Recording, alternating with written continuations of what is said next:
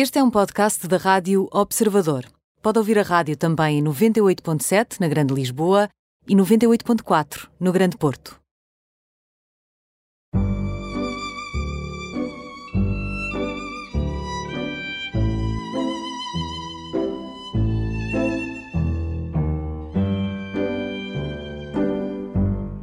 Bem-vindos ao Imperdíveis, hoje com Carminho. Uh, eu acho que estou tão contente, tão contente de ter a Carminho aqui, que me vou dar ao luxo de nem sequer a apresentar e dizer já obrigada, Carminho, por teres aceito. Obrigada. No meio disto tudo. Há 14 anos que nós não falávamos, há 14 anos que, que te entrevistei. Vou tratar por tu, porque ficámos amigas, éramos amigas na altura já e ficámos muito amigas. Vamos nos vendo, mas nunca mais te entrevistei. Queria muito, há muito tempo, desde que os Imperdíveis começaram. Para mim, tu és uma imperdível e queria muito ter-te aqui e graças, a, graças ao confinamento conseguimos. Traz as suas coisas. Bem-vinda, Camila. Obrigada, Laurinda. Ainda por cima, passados 14 anos, já com, com 36 anos, uh, casada e com um filho, Jaime, com 8 meses. É verdade. Bravo. Então, há 14 anos, desculpa, há 16 anos? Uh, isto foi em. Uh, eu, eu, acho que, que fui em 2007. Ah, 2007. 2006, 2007. Então pronto, 14, nessa altura 13, estavas em vésperas de uma grande viagem, uh, já falaste sobre essa viagem, mas se calhar entre essa viagem e agora a vida toda aconteceu, não é? Concentrou-se tudo. é verdade, essa viagem foi, foi de facto um princípio, um grande princípio na minha vida, por, além de outros, mas esse porque, porque foi uma ruptura, foi, uma, foi um quebrar um bocadinho com, com aquilo que estava predestinado para ser. De, imagina, tinha acabado o meu curso de marketing e publicidade, tinha, tinha perspectivas uh, muito vagas do que é que eu ia ser, um, tinha sonhos, mas não estavam nada contornados nem, nem definidos. definidos. Um, e tinha o fado no meio disto tudo, que foi o meu grande o meu grande salvador, uhum. uh, porque o fado acaba por, uh, por me salvar na medida em que eu, quando venho do, do Algarve, que vim com, com 12 anos, com 11 ou 12 anos, uh, eu, eu, voltei a, a, começar do zero também, não é? Porque não tinha, não tinha o meu grupo de amigos dissipou-se lá atrás uh, e tudo, tive que começar tudo outra vez. E, e o meu grande apoio era o fado. O grande chão. O meu grande chão era o fado, onde eu, onde eu pertencia a, a alguma coisa, não é? E isto porque, sendo filha de quem és, a tua mãe cantava, Exatamente, a família tinha, muitos cantam. Tinha a casa de fados, não é? Onde, onde, que os meus pais tinham e por isso onde eu ia várias vezes.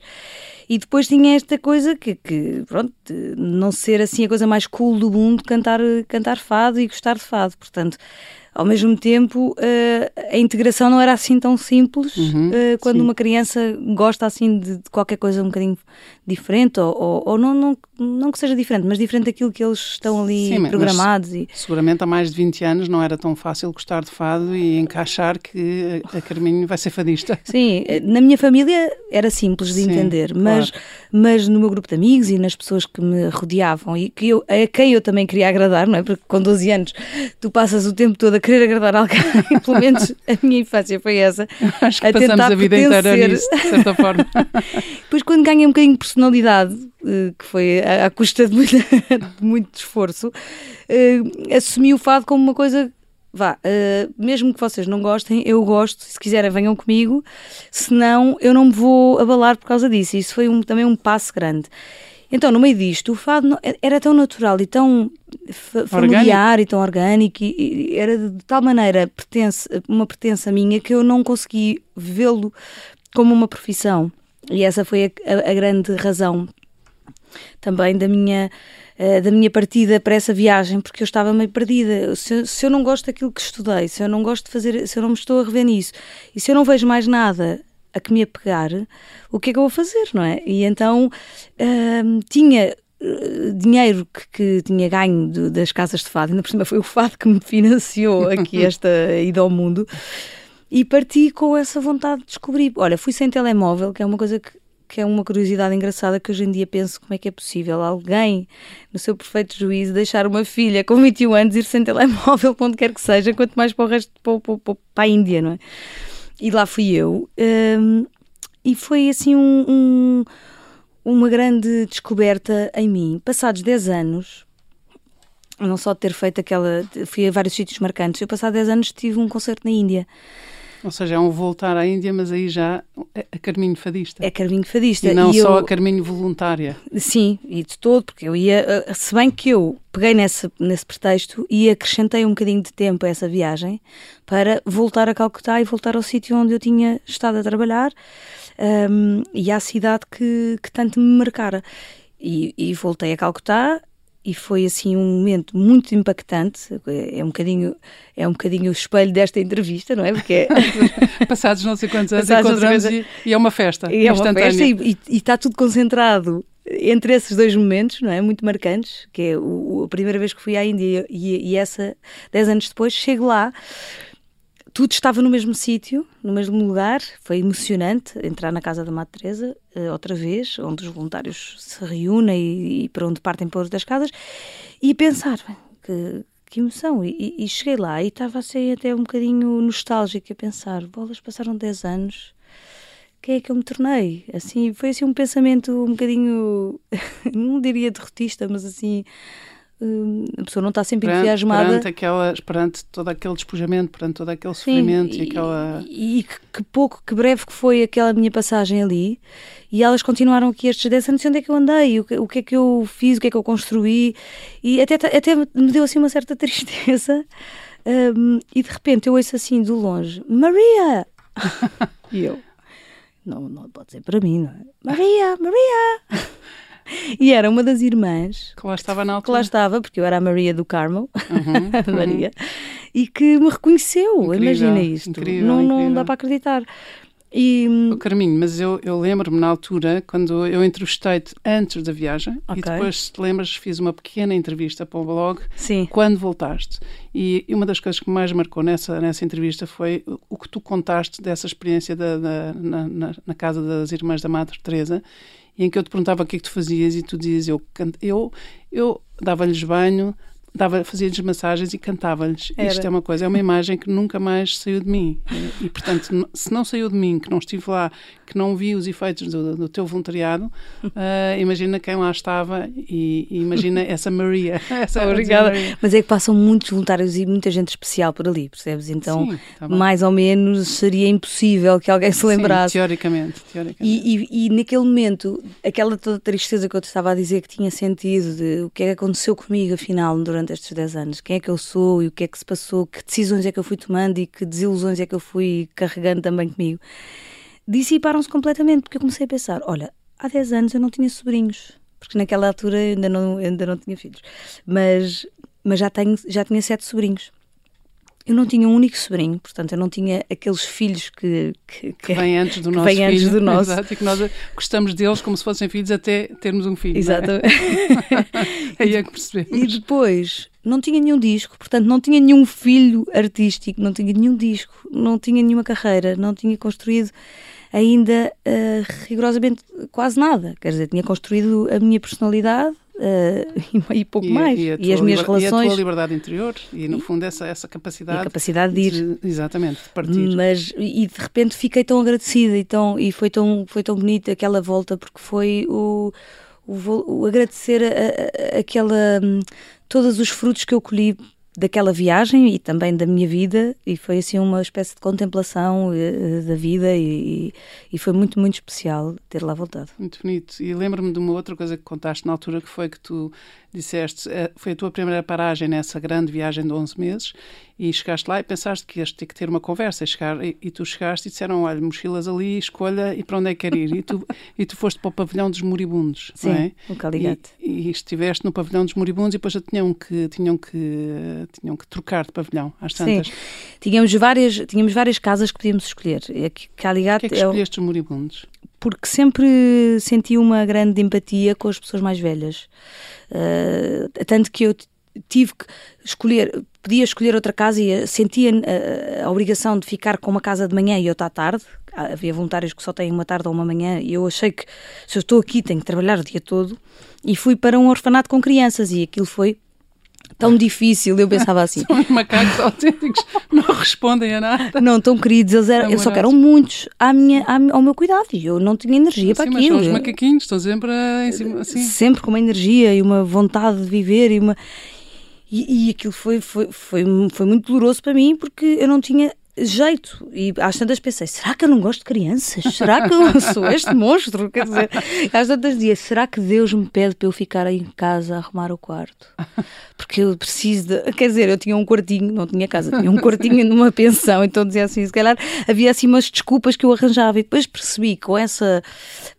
a pensar um bocado mais sobre isso e, e eh, que de facto nós devemos também, ao ser voluntários, ser voluntários dentro das nossas capacidades, da nossa personalidade, dentro daquilo que são os nossos gostos, porque o voluntariado é para ser, uma das irmãs dizia, não é para ser, bem, não é para ser feito, é para ser bem feito. Exato. Uh, e não basta a pessoa ser voluntariosa Exato. e dar o seu tempo, tem que dá-lo bem e fazê-lo com, com paixão com... e com eficácia. Uhum. E fazendo aquilo que os outros precisam e querem, não aquilo que nós achamos só. Porque às vezes pensava, sim, se eu estou aqui, quer dizer, caramba, eu dei o meu tempo, eu, eu paguei para vir para aqui, não é? Quer dizer, agora vem esta irmã dizer que, eu tô, que o meu trabalho ficou todo mal feito, que eu tirei. As crianças. mas, ó Carminho, mas isto leva-me só a, a, um terceiro momento em relação a Calcutá, e não, não estou a conseguir sair daí ainda, porque lembro-me depois tu disseste que também tiveste uma experiência com as crianças deficientes. Sim e também uma imagem que ficou comigo para sempre, e por isso eu percebo essa irmã que te chama pelo nome. Uh, tu disseste era dificílimo, era, eles olhavam para mim com um olhar de súplica para eu os ajudar a atar os sapatos e eu não podia ajudá-los a atar os sapatos porque eu estava ali, era voluntária e enquanto eu lá estivesse eu podia desatar os sapatos, mas o dia que eles fossem para a vida deles eles tinham que saber atar os sapatos. E isto foi uma coisa também que ficou comigo, lembras-te? De... Lembro-me, lembro-me porque não vou esquecer nunca disso que vivi, porque pronto, o orfanato de crianças uh, energéticas e, e, e estupidamente normais e maravilhosas, uh, eu, eu tive a capacidade de, de desistir. Uh, e, e, então fui trabalhar para essa casa de, de, do orfanato, mas das crianças deficientes, e, e de facto são são momentos que eu jamais esquecerei. Eu voltei lá outra vez, estive a brincar com, com outras crianças que lá estavam. Claro. E, e não, não sei dizer, Laurinda, é, é uma é um, é um ensinamento diário uh, ter contacto com estas realidades, porque ainda hoje estava a ter uma conversa com, com uma pessoa, com um amigo, e, e estava, estava a dizer assim, mas que, uh, como é que é possível? Até foi no contexto de um documentário que está a passar agora na, na, RTP sobre, sobre o Holocausto, sobre o Hitler e sobre esta tragédia tão grande que foi, que foi a Segunda Guerra Mundial. E eu pensava assim: nós temos que estar sempre a ver isto, porque nós, cada, cada vez que passamos para, para a vida, esquecemos do que sofreram estas pessoas e este sofrimento não pode ser em vão. Quer dizer, quando nós de repente temos um sofrimento em casa uh, por causa das nossas questões, porque cada um Agora, tem os seus sofrimentos, com os confinamentos, com, com os constrangimentos que a nossa vida nos dá e com os sofrimentos graves que nós passamos aqui também, uh, temos muita dificuldade em os relativizar. Então, será que se não há essa relação, será que nós conseguimos atenuar as nossas penas e as nossas dores porque outras pessoas passaram por outras tão grandes. Uh, quer dizer, ficou sim, uma sim. pergunta um bocado no ar, no sentido de será que, se, que, o sofrimento de outros serve à humanidade ou não? Percebes? Uh, sim, nesse eu percebo, sentido. eu percebo e, e, filosoficamente e existencialmente é uma, é uma grande questão, não é? Porque, e não tem a ver só com a relativização, porque há outros que sofrem mais, eu não tenho direito a queixar, não.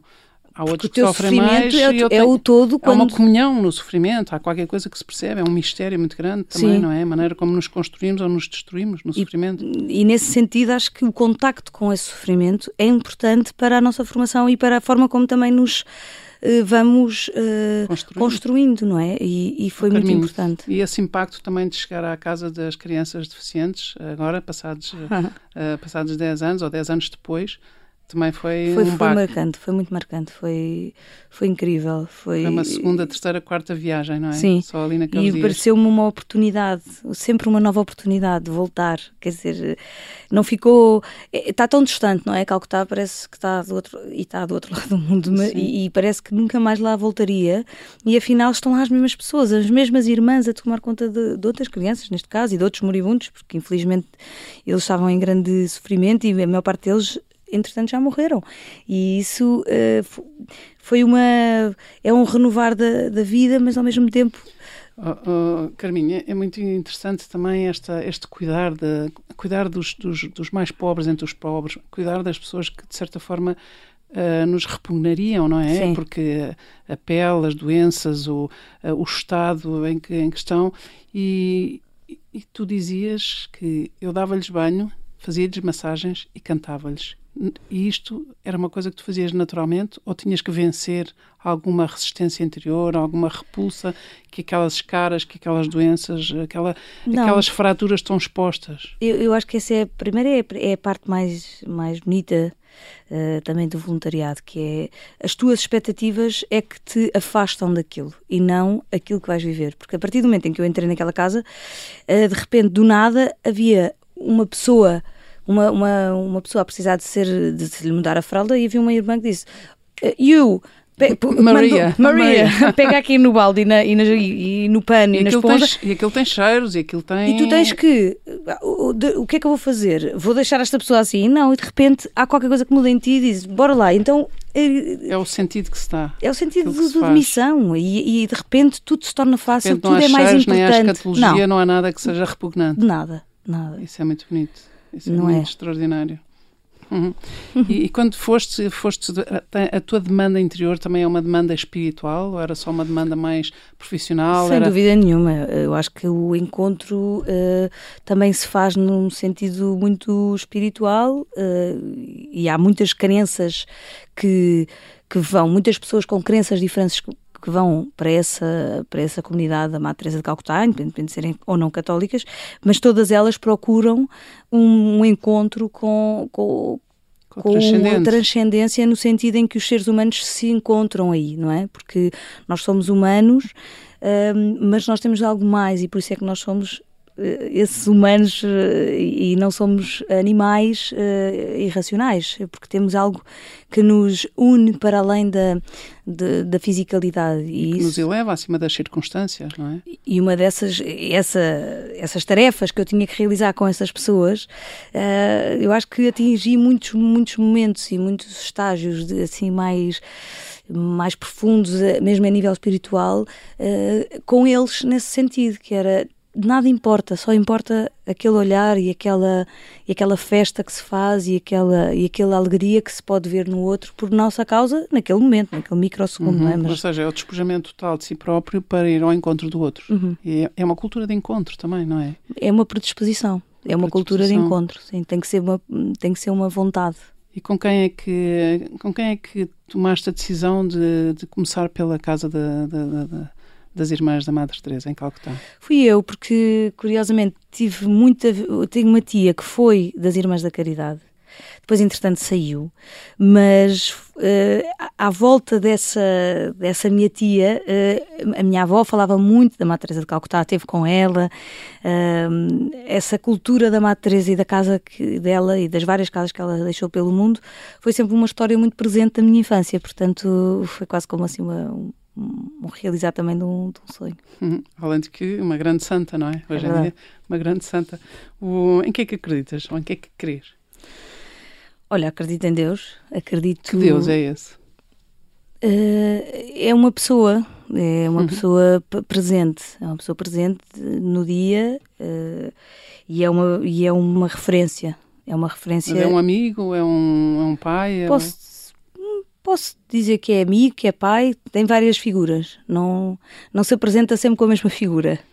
Uh, tem diferentes, para, não sei se é para, me servir a mim, as minhas diferentes uh, demandas, mas eu acho que ele se, se transforma uh, até para nós o podemos compreender de forma um bocadinho mais profunda ou, ou, ou, um bocadinho menos superficial. Mas, por exemplo, e só para acabar este capítulo, Índia, Calcutá e sofrimento e, pobreza extrema e miséria humana, o, quando vês esse sofrimento, revoltas-te contra Deus ou sentes Não. que...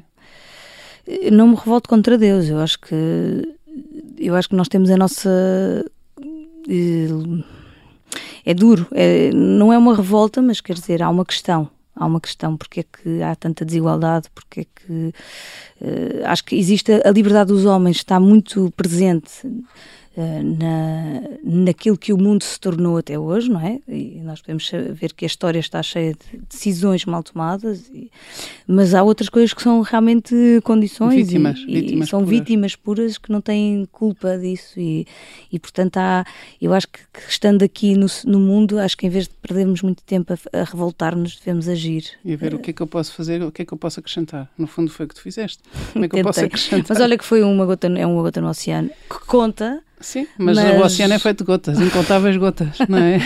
okay. Mas depois há umas gotas que têm um nome. Passados 10 anos, uma irmã que viu não sei quantas, que viu um oceano passar, é um, se lembra. É incrível. É, e ela não, não se lembra de certeza por causa de seres fadista conhecida ah, não, internacionalmente. Não era, não era. e para ela não sou ainda, sou a Maria. Muito bem, fazemos uma pausa e voltamos já a seguir. Carminho. Carminho Fadista. Carminho Fadista que, uh, que, não, que usa a voz não só para o fado, mas também para, para duetos extraordinários, prováveis e improváveis. Uh, gostava de falar sobre isso também. Ou seja, há uma decisão grande que é, então, Uh, vou ser fadista, o fado é, é, é a minha praia. e, mas depois começa também a, a isto depois também uh, tem umas derivas que, que apaixonam alguns, que outros acham sempre que há pessoas que têm sempre que achar qualquer coisa. Eu gosto imenso, imenso dos duetos, gosto imenso de tudo o que é pôr um pé, um fadista, uh, a tua voz estar ao lado de outras vozes mais pop, mais, mais rock. Gostava de saber também como é que foi esse percurso. Sabes o que é que eu acho em relação a isso? Acho que eu nasci no fado, é a, minha, é a minha língua mãe. É como se dissesse que a minha língua é português. E, portanto, posso falar outras línguas, posso ir a, quer dizer, aos Estados Unidos e falar inglês. Não, não me vou expressar sempre tão bem, não vou saber exatamente o que é que o meu coração diz e como é que a palavra vai corresponder, mas posso me expressar em inglês ou em espanhol. E, e portanto eu sinto o fado como isso, como uma língua materna, que é ali que eu me expresso realmente como sou e o melhor que sei. Mas uh, eu sou intérprete, uh, eu sinto-me uma intérprete e, e, gosto de desafios e gosto de olhar para canções e para letras e poemas que eventualmente não consigo uh, colocá-los no fado, mas que, mas que, que me fazem sentir coisas e que me, com que me identifico e que são a minha, minha língua também, que são mensagem que eu, que eu gosto e que acredito, e depois os encontros com outros artistas. Por isso, Uh, esta coisa ainda há muito engafetamento, não é? Os, aqueles, os, supostos, os supostos puristas, não é?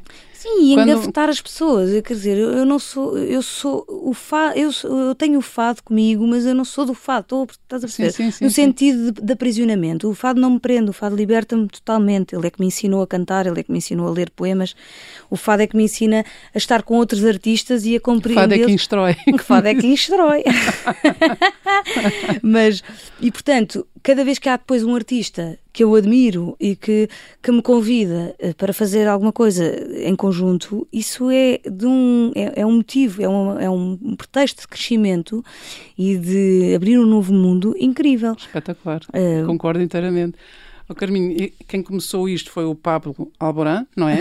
Isto, foi assim o meu primeiro, aí, meu primeiro dueto assim, mais assim impactante. E que foi espetacular e que, que de facto era apaixonante. Mexeu que... imenso e, e, foi assim muito, também muito surpreendente porque era completamente pop, não é? Assim, apesar do Pablo Alborán ser um, um artista que eu admiro também pela sua raiz e raiz tradicional dele é da Andaluzia ah, o Flamengo também foi.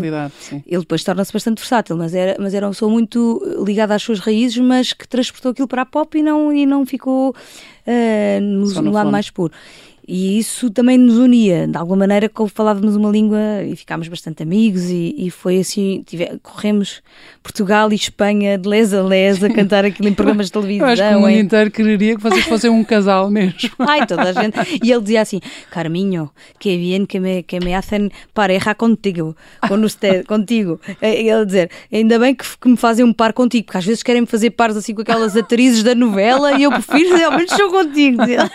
Ai, amoroso. Mas é, mas... Muito, é muito, muito giro essa cumplicidade que se cria, certamente, mas também na, na, na música, na, quando cantam, Sim. duetos, bons duetos são, são Fazem sonhar, não é? Até é. fazem achar que as pessoas sim, sim, se relacionam, sim, quer dizer, é como um bom, é como um bom ator que... De repente agora lembrei-me, o meu pai gostava imenso da Barbara Streisand, que fazia uns duetos incríveis. fazia, também fazia muito Não sei porque agora me veio esta, esta memória. Mas, então, e, E depois, e Tom Jobim, outros duetos que foram para mim muito marcantes foi com o Chico Buarque, não é? Com, Claro. com o Milton Nascimento e com a Nana Caymmi, que foram os três primeiros duetos que eu fiz no Brasil.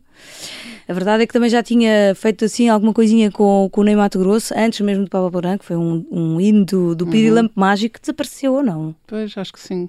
Não sei, Acho por que, acaso, agora, acho que agora é de plástico, mas depois o plástico também não, não sei, não sei. Pronto, olha, não sei, mas, mas fizemos o hino do Pirilampo Mágico e foi muito bonito. E com o Martinho da Vila também, ele convidou-me para fazer os concertos eh, cá no Coliseu, que ele adora fado e não sei o quê. Mas depois, assim, a sério, num disco, foi com o Chico Buarque, com a Nana Caymmi e o Milton Nascimento, que são três eh, monstros, Sim. Eh, três lendas vivas, três lendas vivas da e, e que eu, e que eu ainda não quase que ainda nem acredito, percebes? passados estes anos todos, eh, foi em 2012, quase que ainda não acredito que aquilo aconteceu e cada vez que, que, que por acaso me cruzo com essas canções é sempre um, um deslumbramento e um, Uma gratidão, uma gratidão muito grande. Porque depois aquilo faz imenso. Há muita derivação. Quando, quando estes encontros são de verdade, quando as pessoas acreditam mesmo naquilo e, e quando se tor- muitas vezes se tornam relações também de amizade e relações pessoais e relações que, que vão para além daquela música em especial. E portanto fizemos mais concertos com a Nana não, mas com o Chico e com, e com o Milton concertos eh, em, em conjunto. Eh, fiz os concertos da, da Escola de Samba da Mangueira com o Chico a fazer porque que são os concertos que eles reúnem eh, fundos para a Escola da Mangueira depois desfilar, no Desfilar. Carnaval e são sempre assim uns concertos muito, muito, muito divertidos eh, no, Rio de Janeiro e em São Giro. Paulo. E depois, quer dizer, eh, esta, subi ao Morro do Vidigal, também em convite do Chico e do João Bosco, fomos os três, a cantar para a comunidade do Vidigal. Ou seja, para a Um Rocinha. concerto- Para, para a É, para o Rocinha, Vidigal. uma- sim, é para, uma hum, favela. Uma favela, eu disse a Rocinha, mas quer dizer, era para a favela. É uma favela ali ao pé da praia do- dos, dois, ali dos dois irmãos. E que é uma é- foi um concerto de surpresa. A comunidade não sabia e mais e não se podia anunciar que era para, para as pessoas Claro. não irem todas a correr atrás do Chico. Generosidade também, a deles e, E foi vossa. muito bonito, assim, num palco assim todo, todo Improvisado. improvisado, e foi, foi, foi maravilhoso. E portanto foram, são momentos que, que os duetos me proporcionaram como algo incrível na minha vida, que, que, que trago para outras canções, que trago para a minha vida pessoal, que muita coisa fui aprendendo. E depois eh, E foram depois outros. passaste a cantar Tom Jobim. E depois fui cantar Tom Jobim. Uhum. Isso já foi depois do- também do disco uh, Canto, um, onde também fiz um dueto, por acaso, importante na minha vida, que foi com o Caetano Veloso cantar uh, Cecília perguntar Meirelles. por ele. Bem, que maravilha. Realmente vocês têm um privilégio, caramba.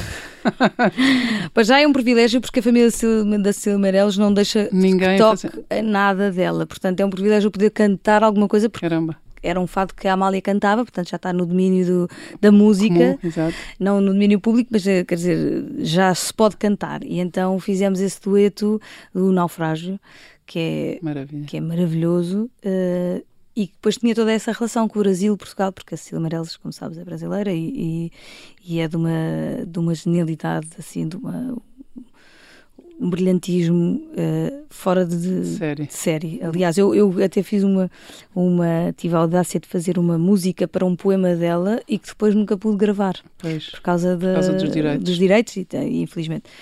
Uh, mas pronto, e passado isso fui, fui, acabei por ser convidada com aquela permanência no Brasil e com a quantidade também de, de- de concertos que fui, que, fui, que fui tendo a privilégio de fazer no Brasil, fui conhecendo muitas pessoas e, e- e cruzei-me às tantas com a viúva do Tom Jobim, uh, que, que entretanto me disse ao Carminho, porquê é que não, não fazes um disco? Vamos fazer um disco, tu a cantar a obra do Tom, que é Ana Jobim. Um, Lembrámos logo também do Paulo Jobim, que é o filho do Tom Jobim, que, e que tem a obra também uh, preservada por ele, e o neto, que é o Daniel Jobim, que toca piano, que parece que encarnou no avô e que toca Uhum. o piano do avô como ninguém. E Incrível. depois mais dois músicos que faziam parte da banda, ou seja, todos eles, menos o Daniel, que era muito novo, faziam parte da banda original do Tom Jobim quando ele tocava ao vivo, que se chamava Banda Nova, a famosa Banda Nova, que é o Paulo Braga, baterista, que tocava com a Elis Regina e com, e com o Tom Jobim, ah, e o Jacques Merlemam, violoncelista e arranjador, maestro, eh, músico extraordinário. E, quer dizer, eu nem sequer queria acreditar, Acreditar. naquilo que estava a acontecer. e eu, como, como não? Mas sabes que a primeira reação não foi dizer logo que sim. Foi a primeira reação foi É medo? Medo é não qual- estar à altura qual não? é a pertinência de mais um disco de Tom Jobim? Quer dizer, a obra Sim, está sim, tão porquê para quê? abordada, Sim. porquê e para quê? Qual é, Qual é o público qual é a que pertinência que eu, que eu vou trazer de novo? E, e conversando bastante com eles e, e comigo, acabei por, por Aceitar. aceitar. e fiquei felicíssima pelo fazer, até porque eu, quem, eu escolhi criteriosamente o repertório que eu ia cantar, e isso foi importante também para ser. Eh, para se fazer algo quer dizer, que eu acreditasse e que, e que eu pudesse quase como tornar as canções minhas, não é? Uhum. Isso é que eu acho que no intérprete tem esse, tem esse direito e tem Claro. esse privilégio. Espera-se isso, não é? E que se Não espera. seria muito artificial também. E, e foi muito bom porque o Paulinho Jobim é que assinou também a, a produção eh, e ele hum, escolheu, tivemos ainda indecisos, não sei o que, se seria uma coisa sinfónica, se seria algo diferente. Não, vamos fazer uma coisa puro, puro e duro, linguagem Jobim e eu penso, e depois, Carminho, tu soltas, tu fazes a tua, tu fazes a tua cena e, e eu super confiante nunca faria este disco com outra pessoa porque imagina, eu poder ser eu própria eh, só com uma, com uma rede tão forte como os Claro. próprios que a linguagem enorme, do Tom claro. Jobim, quer, quer dizer, eu, eu sabia que estava assegurada essa linguagem com eles e que eles me iriam sempre dizer, Carminho, olha, acho que por Isto aí sim. não, acho que por aí nada, mas eles foram sempre uma generosidade, Carminho, vai, canta, vai, força, não, vai a, Que maravilha, que maravilha. e foi, foi, foi fabuloso. E depois gravei lá no Brasil. Depois eles vieram para, para Lisboa. Fizemos uma turnê na Europa enorme, em, em salas incríveis. E ainda fizemos alguns concertos no Brasil. E quer dizer, não só foi fazer o disco com eles, mas depois tocar ao vivo. Foi Espetacular. fascinante. Ó Carminho, ainda queria ir agora à maternidade. o ser mãe, ter um filho, Jaime, com oito meses, tão amoroso, que está ali fora, à espera, à espera da mãe. Não está sozinho. Não. E, hum, e também é um bocadinho, eu acho que isto é, é um bocadinho déjà vu, mas esta coisa de ser filha de mãe que canta, irmãos que cantam, ah, no fundo, esta família que não é só, é uma família alargada que canta, isto, isto tem, tem, tem impacto, já não tem, ah, lidam com a fama, dividem a fama e o estrelado por todos e é, tudo, é mais fácil para todos, é mais fácil para cada um. O meu pai está tá, tá destinado a, dividir a fama irmamente. Ou seja, quando fala de um, ai, mas eu também tenho outro filho, que é o Francisco, o Rodrigo, é a Mariana, não sei o quê. Exatamente. E este faz-me país, este quatro, faz-me quatro filhos e quatro filhos super talentosos. O e, meu pai portanto, tem esta coisa de. Quando se fala de um, tem que se falar tem dos que se falar todos e tem que se falar por igual e não há. E bem, e bem, porque é o papel dele como nosso pai. Mas pronto, eh, é assim, a cultura, aquilo que eu, que eu, que eu vivi, a minha, eh, aquilo como eu cresci ao lado dos meus irmãos e dos meus pais, quer dizer, não há nada que pague e que eu, só agora é que eu consigo olhar para trás e perceber os frutos desta cultura e não só desta minha família, dos meus irmãos, mas também um bocadinho mais alargada. A minha mãe tem nove irmãos, são, são nove filhos, o meu pai são treze e daí saíram não sei quantos netos e, e primos, primos, e- e, não sei o que mais. Netos, E muitos deles cantam. Muita... do lado da minha mãe, há Sim, que ver. exato. Muitos deles cantam eh, e, portanto, era algo também muito natural. Assim como na altura lá atrás eu dizia que o fado era uma coisa muito natural para mim e que eu não conseguia ver como algo profissionalizado ou como uma profissão. Como, quer dizer, eh, esta forma de estarmos sempre prontos para cantar, estarmos sempre. Havia sempre teatros, havia sempre. E ainda há, os meus, os meus sobrinhos todos, não há vez nenhuma, às vezes maçador, mas, mas pronto, mas temos Mas que eles os não vão deixar. ouvir isto. Eles não vão ver. Eh, temos que os deixar também esta A criatividade, criatividade. Essa, essa espontaneidade e essa... essa- E acho que foi uma formação muito importante para mim, de, de coragem, de, de- Mas quem, quem chegou, ou quem, quem se tornou famoso primeiro foi o Francisco, não é? Sim, sem dúvida. O Francisco, eu lembro-me, nunca mais me posso esquecer que era, eu chegava da escola, Sarambica, com uma mochila às costas, e havia umas miúdas sentadas no degrau da, da porta, com uns panfletos tipo do, do- do- dos hipermercados, Tipo a sabes? A dizer, a escrever coisa de horte, não sei o quê, dá-me o teu número. Mas quer dizer, umas pirralhas tipo pouco mais velhas que eu, nem sabia o que é que elas estavam ali a fazer. Eu, eu Então isso era para o Francisco e para o Rodrigo. O Rodrigo canta maravilhosa. O Rodrigo. Uh, o Rodrigo é mais fadista, não é? Foi, foi, foi mais tardio, na verdade. Uh, eu, eu cantei muitos anos na Mesa de Frades, uh, que é uma casa de fados em Alfama. E cantava às segundas e quartas. Segundas era com o Ronquial. Ai, era maravilhoso. Hum. E se ele me está a ouvir, Ronquial, um grande beijinho para ti, porque foram momentos fabulosos com ele a tocar. E, e depois, quando eu, quando eu comecei a gravar, quando eu gravei o primeiro disco, há sempre aquela coisa do manager que diz: Agora, Carminho, agora vais ter que deixar as casas de fado, não é? Agora tu. E eu, eu não, eu não quero. Isto é a minha casa. não, porque agora tu não podes estar a cantar. E depois ele era logo em grande. No Coliseu, não é? E depois também na mesa de fratos. na mesa de fratos, não é? Não, não podemos fazer isso. Eu, com um bocadinho de pena minha, uh, deixei a mesa de fratos. E, e, uns anos mais tarde, o meu irmão Rodrigo disse: Eu, eu também gosto de cantar, não sei o quê. Até começou a cantar e foi para as quartas-feiras na mesa de frases, que ainda hoje lá está. E canta Infelizmente, agora com isto não podem ir. E a Mariana canta também? A Mariana também canta, mas é mais tímida e, e é só mesmo em petit comité, senão não, não canta. Porque o meu cunhado, casado com a minha irmã, também adora cantar, também toca viola e também, também se põe e a vocês fazer... competem uns com os outros ou não? Não, nós partilhamos, nós eh, andamos ali a... Porque a música é isso. Não não existe competição na música, porque a música é uma coisa de comunidade. Um toca, os outros fazem voz. É sempre a acrescentar valor. Tudo acrescenta, portanto é sempre bom. Que giro. Então, e, e ser mãe? Carminho, há quem diga que para uma mulher Uh, pode ser muito feliz, inteiramente feliz e ser uma vida inteira muito feliz, com tudo o que a felicidade implica, não é? E com a exigência que a vida tem, sem ser mãe. Sim. E, e, e ok mas a partir do momento em que é mãe, olha para trás e pensa como é que eu era tão feliz antes de ter este filho ou estes filhos. É verdade. Acontece isto. Acontece, apesar deste, desta bizarria que, que estamos a viver, de, de não o podermos viver inteiramente, tem sido a minha maior alegria, ou seja, na verdade, quase que é contraditório e até me custa um bocado dizer, porque há muita gente a sofrer com este, com este momento, mas talvez tenha sido dos momentos mais felizes da minha vida. É? Claro, é, um, é um, ano, um ano mais difícil, é o ano em que te nasce o Jaime. É, é? é um, e portanto é. É um ano de uma grande. Não sei. Um amortecedor total para tudo o que é todas as dores, sim. exatamente. E, e, e, tem sido uma experiência. E depois poder estar com ele em casa, não é? Infelizmente não tenho tanto trabalho como gostaria. Uh, mas ao mesmo tempo não fico uh, a amargar isso porque vou para casa e estou com ele 24 horas por dia e consigo aproveitá-lo e, e, assistir a todos os momentos importantes da vida dele. E... Muito bonito. E como é que está a ser lidar com, a, com as restrições, a pandemia, a falta de concertos, os cancelamentos? Olha, está a ser, eh, eh, assim, em relação ao trabalho está a ser trágico. Uh, em relação à própria pandemia em si. E à, e à... Já tiveste Covid? Já tive Covid. E eu, foi, foi o Jaime, o Jaime também? O Jaime também O Jaime teve. bebê? Bebê. e, o, e o teu marido e também? E o meu marido também teve. E, e, portanto... Aliás, os teus pais também? O meu pai. O só. teu pai, sim. A minha mãe, apesar de estar sempre com ele, não apanhou. Uhum. Portanto, uhum. é, a gente não consegue saber o que isto é. Uh... E tiveste sintomas? Tive sintomas, eles tiveram todos sintomas. Uh, foi uma gripe. Foi assim um, aquela coisa que ninguém gosta de ter é gripe, dores no corpo e tal. Mas passou, pronto, e, e, e não foi por falta de cuidado. Uh, sim, não... sim. Hoje em dia somos todos vítimas. Não, uh, e, portanto, há alguns culpados que não respeitam as regras. Há mas, pessoas que exageram, mas, mas de facto, e acho que devem ter muito cuidado, mas, mas não é por aí.